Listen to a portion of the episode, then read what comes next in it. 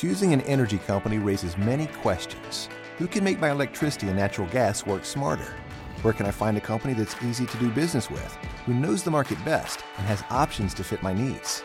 For millions of homes and businesses, there is one answer Constellation. Decades of market intelligence and proven solutions from the trusted energy leader. Energy made efficient, simple, insightful, and flexible. That's what makes Constellation America's energy choice.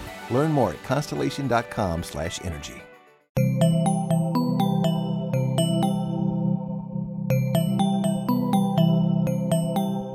Estás escuchando Posta, Radio del Futuro.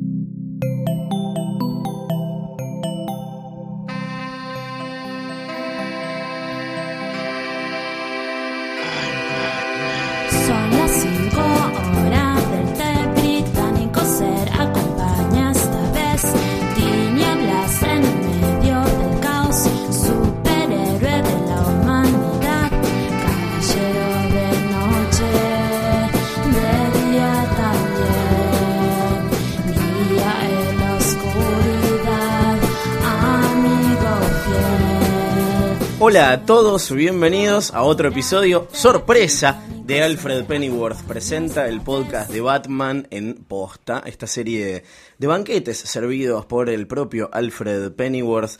Yo soy Luciano Banchero, pero esto no sería lo mismo de ninguna manera sin la presencia estelar. Nuestro special guest star no es César Romero, aunque el bigote es similar, el señor licenciado Gustavo Casals. ¿Cómo le va? ¿Qué tal, Luciano? ¿Cómo estás? Muy, Muy bien. Eh, yo creo que tenemos que compartir una foto en social media Sí, con, sí, sí. con mi bigote actual, que es muy alfrederiano, eh, porque, bueno, sí.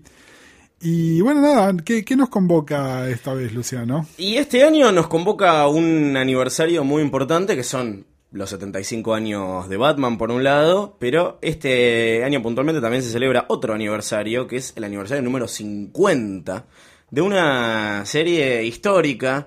Para muchos seguramente es el es su Batman, viste que cada uno, cada generación Tiene su Batman, tiene exactamente. su Batman y si hay algo que nos gusta decir eh, en Alfred Presenta es que eh, no hay solamente un Batman. Este Batman particular es polémico y es el Batman 66 como se lo conoce generalmente. Claro, que ahora se lo conoce, el ahora conocido como Batman 66.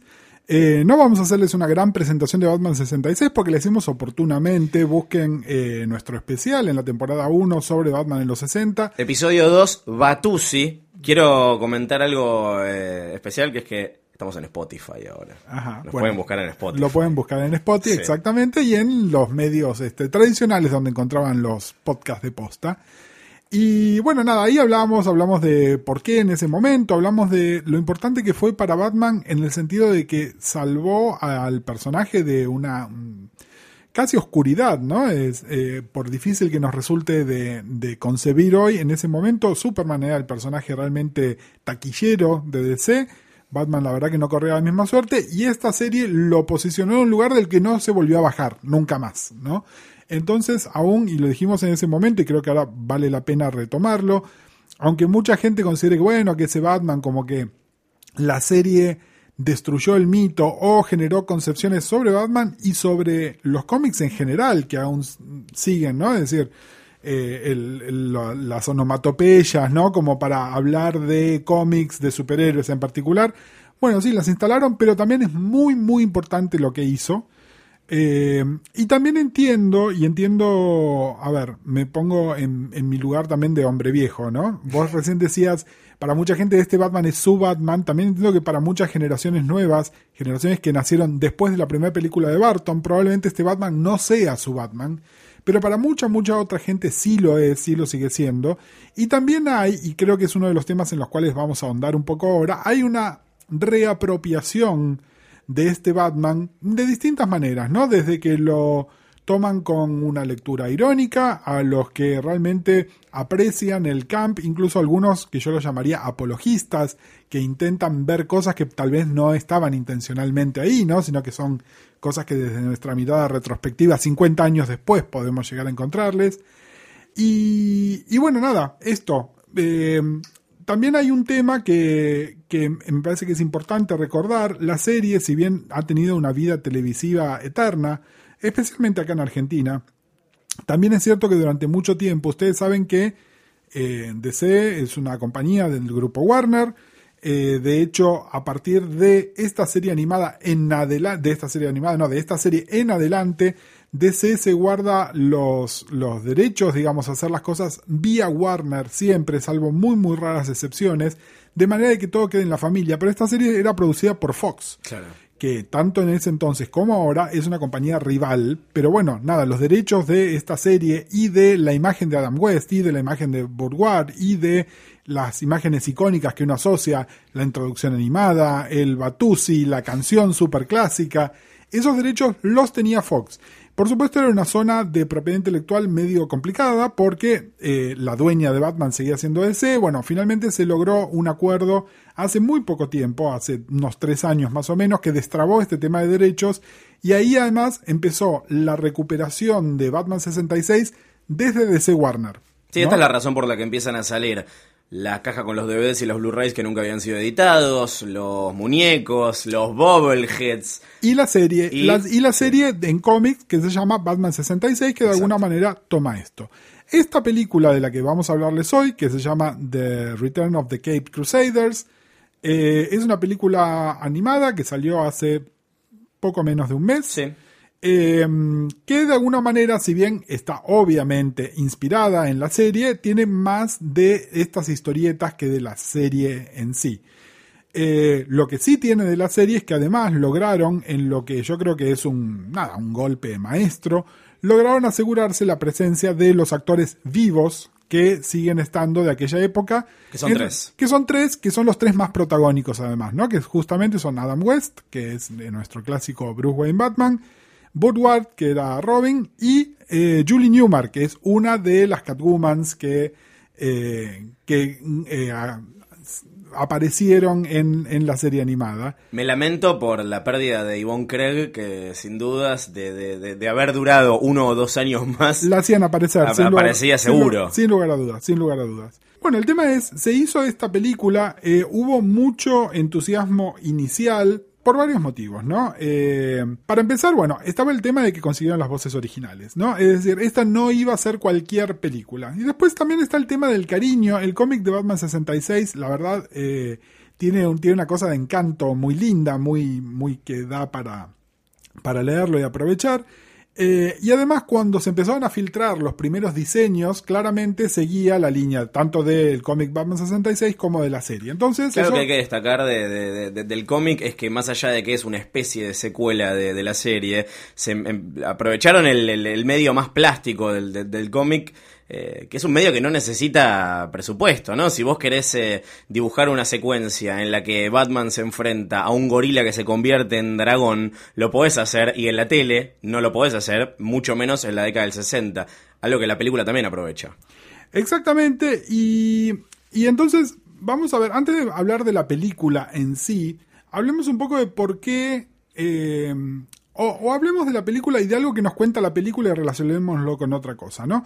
La película es una historia muy sencilla, muy sencilla, como también lo eran los episodios originales. de O la película que hicieron en su momento. Exactamente, que era como un episodio largo Sí. de la serie original. Es decir, la anécdota que cuenta es muy limitada, como decía recién Luciano, sí toma esto del cómic donde eh, se puede tomar libertades que en live action claramente no se podrían tomar, especialmente en live action filmado hace 50 años, ¿no? Entonces hay cosas como Batman en el espacio o duplicaciones de personajes, etcétera, etcétera, que son justamente eh, beneficios de poder hacerlo de manera animada. Pero yo creo que hay una historia, vayamos más allá del texto y vamos al subtexto. eh, lo que la película plantea a través de su argumento es que eh, ese Batman, así como era, ah, tenía una cosa muy particular, que algunos pueden leerlo como medio pavo, medio eh, ingenuo, si Camp, se quiere. como le dicen ahora. Camp, bueno, pero, pero vayamos más allá del camp. A ver, el camp es una lectura adulta y postuniversitaria. Sí. Pensemos en un chico que ve la serie, un chico que por ahí no es un nene, sino ya un, un preadolescente o un adolescente, y lo ve como que es medio boludo. Claro. ¿no? Es decir, antes de hacer la reapropia- reapropiación irónica, que la haces después de los 30, en el momento es como si vos realmente lo que estás buscando, no sé, viste eh, Dark Knight Sí. en el cine y de repente ves esto, decís, bueno, pero esto es una pelotudez. Pero la película lo que te plantea es que hay algo, hay una, una nobleza eh, acerca de ese personaje. ¿Por qué? Por un tema argumental, Batman oscurece su punto de vista y se transforma en esta especie de super Batman al que estamos ahora acostumbrados, obviamente con un guiño. Eh, y está todo mal con este Batman, ¿no? De hecho, al punto que eh, hay un operativo entre nuestro, este, nuestro mentor Alfred y Robin y Catwoman para bajarlo de este lugar en el cual está. Eh, yo creo que este es un comentario, no es un comentario casual. Yo creo que esto es muy intencional para decir, estas versiones de Batman oscuro al punto de la, tiranía, tal vez no están tan buenas. ¿No? Y ustedes si nos vienen escuchando saben que yo soy un poco partidario de eso. Eh, tampoco estoy diciendo, ah, bueno, todo tiene que ser Camp Adam West. No, lo que estoy diciendo es que esta cosa del super Batman infalible eh, es un toque cansador, especialmente cuando es la eh, caracterización de facto de los últimos 40 años casi Sí, Eh, el Dark Knight Returns en adelante. Exactamente, salvo raras, rarísimas excepciones que nos gustaría mencionar. Por ejemplo, casi todas las versiones animadas de Batman, incluso las oscuras y serias de las cuales ya les hablamos, ¿no? Como la serie animada que nos encanta. Eh, pero bueno, todas las, las series de Filmation, eh, lo que se hizo, bueno, cuando era parte de los Super Amigos. Claro, que no, no es la primera vez que Adam West y Burt Ward le ponen la voz a, Exactamente. a las versiones animadas. Eh, y incluso, bueno, un intento de los más recientes, que es la serie Batman de Brave and the Bold, Sí. eh, que no nos vamos a cansar de recomendársela y que de alguna manera toma estos guiños y toma todo este espíritu lúdico, si se quiere, de Batman, con una gran efectividad, porque además lo que muestra es que un Batman de esta posición también permite otras caracterizaciones de los personajes que lo rodean, que me parece que eso es más interesante, porque también hay un tema de que el Batman así tan, tan oscuro, tan antagónico, solamente llama al antagonismo. Y es un poco, es un poco cansador, no solo la caracterización de Batman, sino en qué lugar pone a Gordon, en qué lugar pone a Superman, en qué lugar pone a los todos los Robines subsiguientes, en qué lugar la pone a Catwoman, ¿no? Eh, y entonces me parece que ese comentario está en la película. El comentario es valioso. Yo creo que el comentario es más valioso que la película en sí, probablemente. Eh, y por ahí no lo está, no está todo lo bien eh, realizado como debiera estar, ¿no? Ahora nos vamos a meter a hablar un poquitito más en la película, pero me parece que es esto, que la película de alguna manera lo que quiere decir es, eh, hace falta esto. Y he leído mucho comentario muy favorable a la película. Y en general, la gente que hace comentarios favorables a la película es gente que está harta de las otras caracterizaciones de Batman.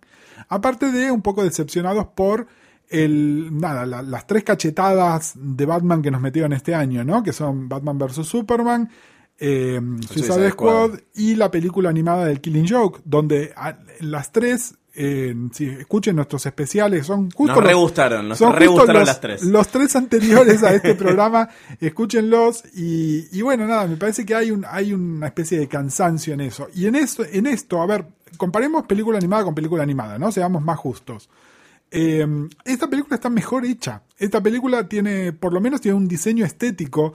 Eh, les hablamos en su momento como The Killing Joke tiene esta cosa di- eh, diseñada por Brian Boland tan icónica que cuando lo tratás de hacer de otra manera ya no se ve tan bien y se pierde algo. También admitimos lo difícil que era. Pero bueno, acá, nos guste o no, esto es muy fiel a este, a este dibujo que no les diría tanto que es Batman 66, sino la lectura Mike Alred de Sí. la serie del 66, ¿no? Con mucho de pop art y esas cosas. Pero bueno, por lo menos visualmente es así. Y está el tema del casting de las voces, ¿no? Que recién decíamos, bueno, es genial que toda esta gente, por lo menos los que están vivos, que son estos tres, lo sigan haciendo. Tal vez este es uno de los principales problemas de la serie también, salvo Ward, que claramente está haciendo un personaje. Y para los que no saben, Burt Ward ha hecho mucha, mucha voz de animación no relacionada con Batman, ¿no? Entonces es alguien que puede impostar una voz y hacer un personaje de voz que no necesariamente sea el mismo. Pero en el caso de eh, West y de Newmar se nota mucho que son gente de más de 80 años. Y eso que Adam West viene de también laburar mucho el tema de la voz. De hecho, en, en Padre de Familia hace de Adam West, que es el alcalde de la, de la ciudad. Y ya que estamos, aprovecho para recomendar el capítulo de la serie animada de Batman en la que hace del Grey Ghost. Que es un guiño también a la, a la, a la- a la serie de los 60. Exactamente. Pero bueno, eh, ese episodio de la serie animada que está recomendando Lucia no tiene 25 años. sí, sí, sí, sí. No, es decir, Eh, en- Adam West tenía 60. 60, Sí. ponele, y todavía era un tipo más o menos vital. Ahora, eh, casi 90. estábamos comentando fuera del micrófono, eh, lo que tiene West ahora además es que medio que se lo comió el personaje, ¿no? Es una cosa similar a lo que pasa con William Shatner, estábamos comentando justamente. Eh, y bueno, nada, se nota. Y en el caso de Julie Newmar también, si bien eh, como tradicionalmente sucede, a Catwoman le dan alguna de las mejores líneas, ¿no? Eh, pero bueno, nada, más allá del encanto de saber quiénes son, alguien que no sabe quiénes son estos actores y que lo escucha, va a decir, ¿por, por qué Batman suena como un abuelito y Catwoman suena como mi abuelita flirteando con Batman? ¿no? ¿Para quién te parece que cosa- está hecha esta película? ¿Es para el, para el, el fan nostálgico eh, que es su Batman? ¿Es para mostrárselo a una nueva generación que tal vez no lo, no lo descubrió? Porque hay mucho, para mí juega mucho con algo que es más allá de esta revalorización incluso del, del consumo irónico del, del Batman más pop. Yo creo Hay, que- hay, hay, mucho componente nostálgico, ¿viste? Que la, la nostalgia está, es muy moda hoy. Sí, pero también creo que hay una cosa multitarget. Mira, en este momento es moda la nostalgia de los 80. Sí. Entonces sería interesante hacer, no sé, una película con la voz de Michael Keaton y Michelle Pfeiffer. Eh, no, no creo que en este momento haya nostalgia de los 60. Básicamente porque, nada, a ver, en mi caso la nostalgia de los 60 es nostalgia de los 80, que es cuando yo veía la serie animada, la serie del 66, perdón. Eh, no, no sé hasta qué punto es la nostalgia. Sí hay una cosa de collectors, también descubrieron un mercado que yo creo que no sabían que estaba. Eh, la, la serie esta que les decimos Batman 66, que publica ese, sale digital primero. Eh, en general, el, formato digital primero es para experimentos, no es para cosas que no están seguros que se vayan a bancar una tirada en papel. Entonces la sacan en digital, que el costo de producción es mínimo. Eh, bueno, nada, se encontraron con un filón, ¿no? Es decir, creo que creo que hay una cosa multitarget, creo que está el nostálgico, que probablemente es un mercado chico y que se achica porque nos vamos muriendo. Eh, está el, el mercado eh, nostalgia collector, ¿no? Que es el de alguna manera que está con eso. Después hay un mercado y, y- y que incluye tal vez medio por, por elevación también al, al de consumo irónico y la gente nueva que ha descubierto este concepto, que en muchos casos es gente que se cansó del otro Batman. Porque yo creo, eh, probablemente sea una minoría entre nuestros escuchas, pero yo creo que no soy el único que está cansado de esta caracterización full on de Batman todo el tiempo, todo el tiempo. Es muy, muy cansadora. Pero bueno, eh, nada, la película, el problema que tiene es que es una película claramente filmada en el 2016. Entonces es una película demasiado autoconsciente. Mucho se ha escrito por gente teóricamente mucho más armada que yo sobre hasta qué punto la serie del 66 era un ejercicio autoconsciente de camp donde se exageraban determinadas cosas. Yo creo que no era tan así, entre otras cosas porque el concepto de camp recién empezaba a ser una cosa que se hablara. Es un concepto que fíjense que hoy en día sigue siendo de un concepto que maneja la crítica de arte. Yo creo que los productores de televisión de esa época, que en, en, general eran gente muy, unos señores viejos y gordos que venían del mercado de la radio, carecían por completo del concepto de camp como para poder utilizarlo. Yo creo que esta, esta lectura, es decir, en el momento la serie no era tan autoconsciente. En todo caso, era autoconsciente cuando eh, exponían el cuerpo de Julie Newmar o alguna de las otras actrices o cuando presentan al personaje de Yvonne Craig como Batgirl para lograr que llegue a un target masculino, ¿no? Que, las encontraba atractivas. Entonces era, le gusta a los chicos, le gusta a los padres, ese tipo de cosas. Pero más allá de eso, yo no creo que fuera tan, tan autoconsciente. Y lamentablemente esta película es demasiado autoconsciente. Entonces tiene varias cosas que no dejan de quedar un toque forzadas, sobre todo porque además las otras uno las, en la serie las puede justificar porque está hecha hace 50 años.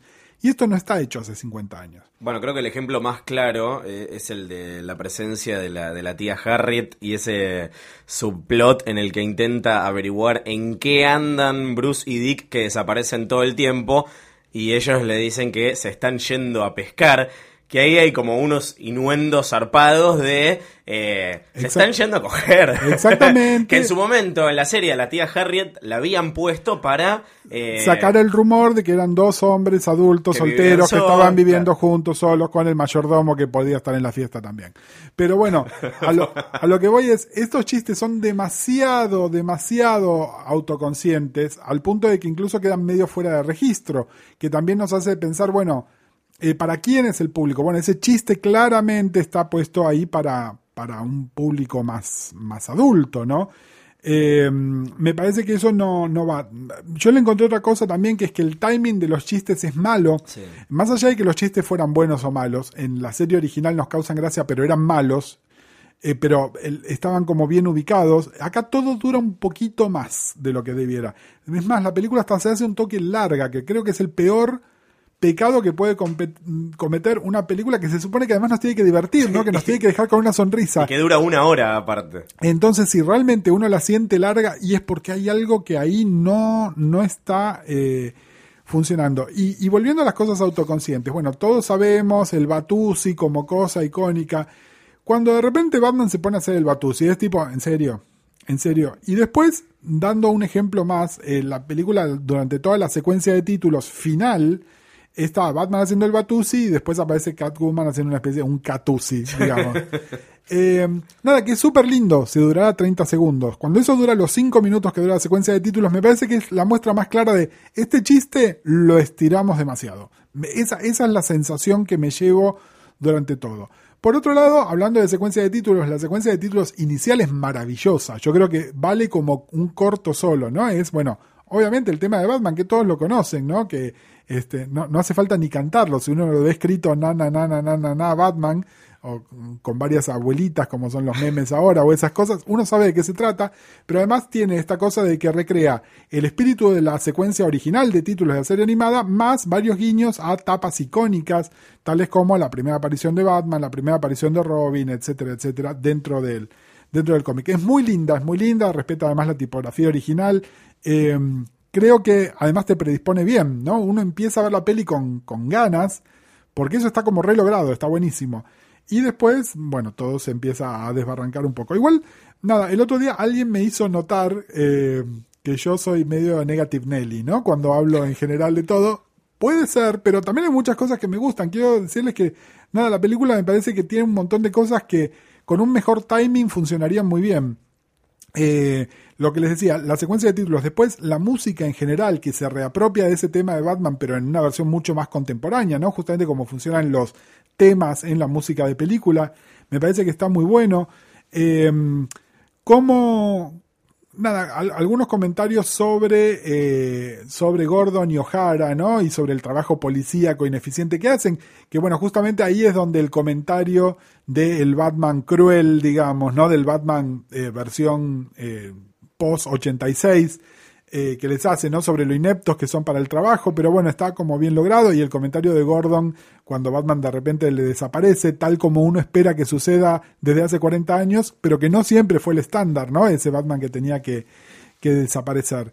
Eh, después hay montones de guiños, si se fijan en la Baticueva, la Baticueva es una mezcla de Baticuevas de todas las épocas, de- desde la del cómic que tiene la moneda del penny y el tiranosaurio, tiranosaurio. hasta que están los trajes de Batman tales como eran los trajes de Batman hasta los años 60, ¿no? Es decir, las versiones inmediatamente anteriores. Y la presencia de eh, carteles ridículos explicativos de todo, que son tan buenos que hasta hay una cuenta en Twitter que creo que es arroba batlabels o algo parecido, que, que hace un compendio de- de- de todos los que aparecieron en la serie y ahora incluyeron eh, los de la película. Exactamente. eh, Está muy bien, o sea, me parece que a, nivel guiño está bien, la historia es una pavada, pero funciona, creo que no, no, no fluye del todo y no sé cuánto tiene que ver con la animación en realidad. Sí, eh, no, es un tema, para mí es un tema de guion. Fíjate que hay una cosa que está muy mal eh, aprovechada. Ustedes saben que la estructura de la serie, sobre todo la primera temporada, donde se daban dos episodios en días sec- consecutivos, no se daban los martes y los miércoles,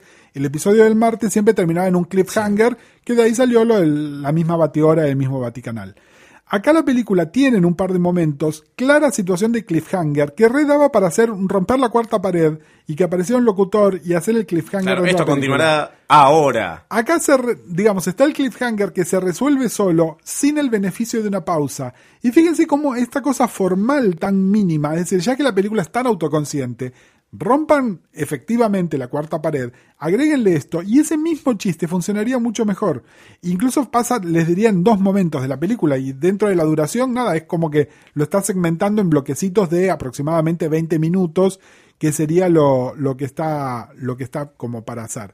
Eh, y después, eh, nada, hay una serie de, hay referencias pavas que funcionan muy bien y referencias no pavas que funcionan muy bien y les quería llamar la atención sobre una. Entre las pavas, por ejemplo, es eh, que no sé si lo notaste también. En un momento que este Batman eh, hay que cambiarlo de vuelta al Batman tradicional, se forma una alianza entre Robin y Catwoman. Sí. Que básicamente es el concepto del Suicide Squad. ¿No? Porque además van y tienen que liberar a otros villanos de la cárcel. Es una oportunidad de hacer cameos de todos estos villanos que aparecían en la serie del 66 que no son propios de los cómics. Es un lindo guiño, es simpático.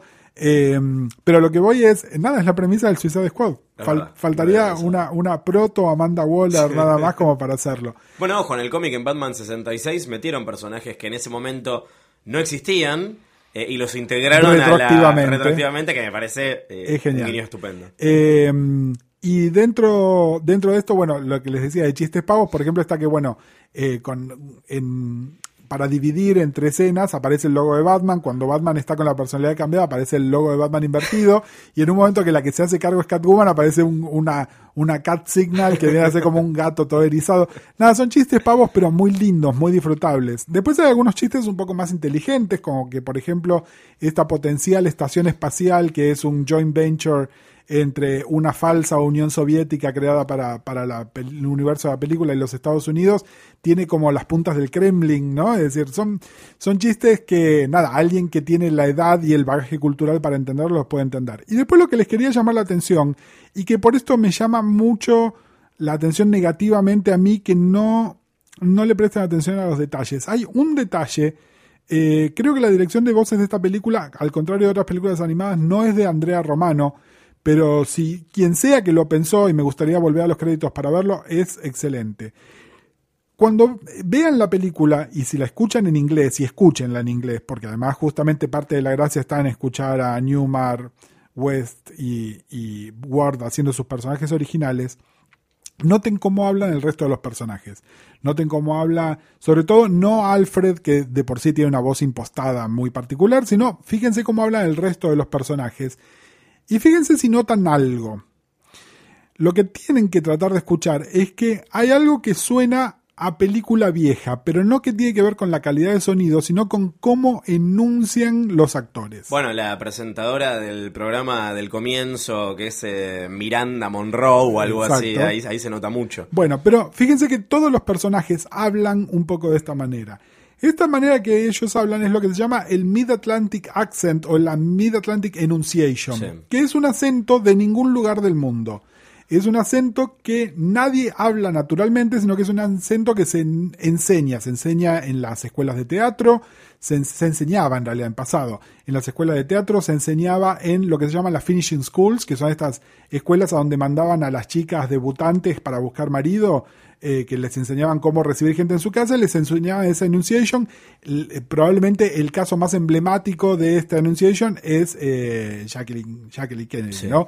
Fíjense, nada, si vean Mad Men, vean esos pequeños clips que hay con Jackie, y eso es la Mid-Atlantic Enunciation, ¿no? Sería como un neutro. Es un neutro, es un neutro total que esa mitad de cambio se llama Mid-Atlantic porque no es, nor- no es norteamericano ni es inglés. Claro. ¿No? Es, está justo a la mitad, es el también un poco el que usan los locutores televisivos o los que leen el texto de los trailers. Bueno, en una época, si miran películas viejas, y por películas viejas me refiero a películas antes de el boom más moderno de los años 60, van a ver que todos los actores hablaban así, porque todos los actores habían pasado por estas escuelas donde les enseñaban esto. El elenco de la serie de Batman, que eran todos estos actores clásicamente instruidos, ya sea los que estaban haciendo un cameo porque eran actores conocidos, como los otros que eran, nada, la gente que realmente laburaba, actores de carácter, todos hablaban de esta manera. Alguien pensó esto, porque hoy en día nadie habla así. Es más, hoy en día es muy difícil encontrar gente que haga la Mid Atlantic, Enunciation. ¿Por qué? Porque a partir de los 70 hay una cosa que va- busca el realismo en el diálogo. Entonces ya nadie habla como en las películas viejas. Y sin embargo, acá todos los personajes hablan como en las películas viejas. Hay un esfuerzo. Lo mismo que lo que les decíamos de la estética. Es decir, no es una película hecha sin cuidado. Es una película, y por eso da bronca que sea fallida. ¿No? Porque con un mejor guion, con un mejor timing, los elementos están ahí. Bueno, ¿no? por un lado ya sabemos que va a tener secuela, que va a estar de hecho William Shatner haciendo de Two-Face, así que eso va a ser como el festival de la impostación.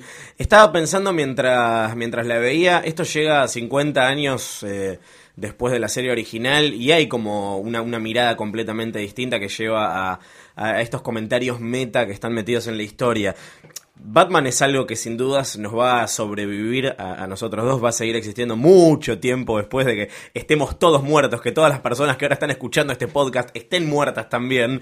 Eh, y, y- me hizo pensar en cómo van, cómo van a ver el Batman de hoy dentro de 50 años, cómo van a ver al Batman de Nolan dentro de 50 años, cómo se va a ver al Batman de Miller dentro de 50 años o al, de, al, al Batman de, de Ben Affleck. Y me parece que ahora la, la, la, la cosa autorreferencial y, y meta llega eh, mucho más rápido, no hay que esperar tanto tiempo. Fíjate, mm, por ejemplo, la, la película de Lego o la película de Batman de Lego que van a hacer ahora. Es todo eh, autochiste permanentemente alrededor de eh, esta cosa oscura todo el tiempo, el musical ese de mis padres se murieron, todo es gris y oscuro. Y, si le puede llegar a hacer algún agujero a, a- a- a to- a toda esta cosa del, de- del Batman que a nosotros particularmente no nos gusta. Sí, yo creo que, que, que no. Igual creo que hay una tendencia, eh, que es una tendencia que se está dando en los cómics, no solo en los de DC, eh, también está pasando en los de Marvel, que es eh, prestar menos atención a la continuidad rígida y permitir más eh, versiones alternativas sin tener que explicar. No tengo que explicar, ah, esto sucede en Tierra 37, no. O Eh, 50 años después de... Exactamente, no, puede, puede haber una versión lúdica de Batman, puede haber una versión oscura de Batman, puede haber una versión vampírica de Batman y no tengo que explicar de dónde salió, no tengo que ponerle esto es un Elseworlds, esto sucede en una realidad alternativa. Creo que hay una libertad de ese tipo, a la cual yo le doy la bienvenida. A mí lo que me molesta es no tener la posibilidad de elegir.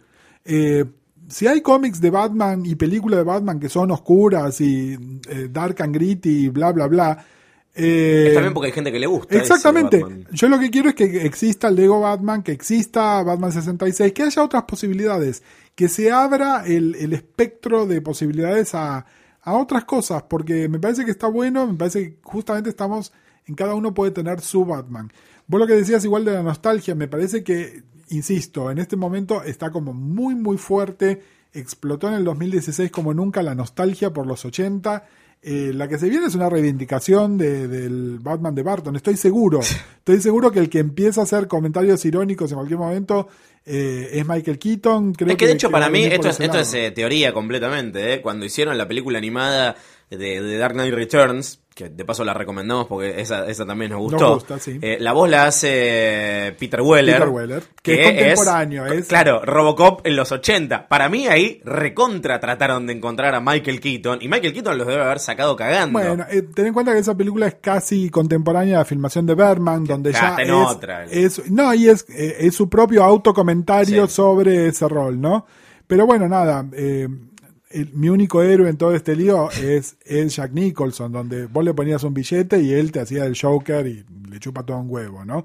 Es decir, me parece que, que eso, también menos menos formalidad de los actores, ¿no? De esta cosa del actor tiene que ser, porque incluso acuérdense, y esto también ya lo dijimos en su momento, cuando lo castearon a Keaton, que era un actor de comedia y que no tenía el tipo físico que se esperaba, el quilombo que se armó, ¿no? Y, nada, y ahora hay alguna gente lo venera, ¿no? Academy Award winner, Michael Keaton. Pero bueno, esto no era así hace 30 años. Eh, me parece que nada, todo, todo cumple ciclos que se van cumpliendo. Eh, mientras tanto, también nada, esta película vale la pena, lo que decíamos, ¿no? Recupera a aquellos que no están muertos.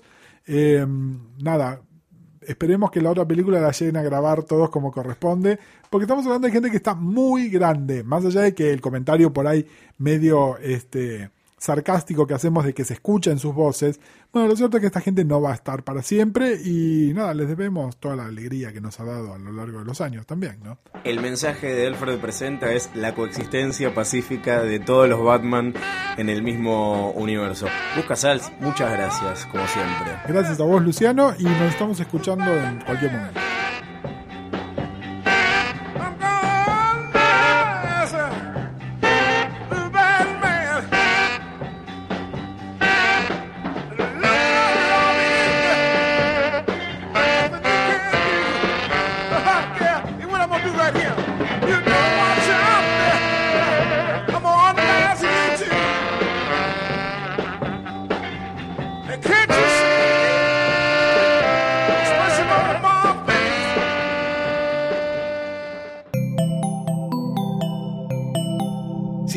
Episodio, hay mucho más para escuchar en Posta. Conoce todos nuestros programas en posta.fm. También podés llevarnos en tu teléfono. Baja la app de Posta para Android o para iPhone o suscríbete en iTunes a tus series favoritas.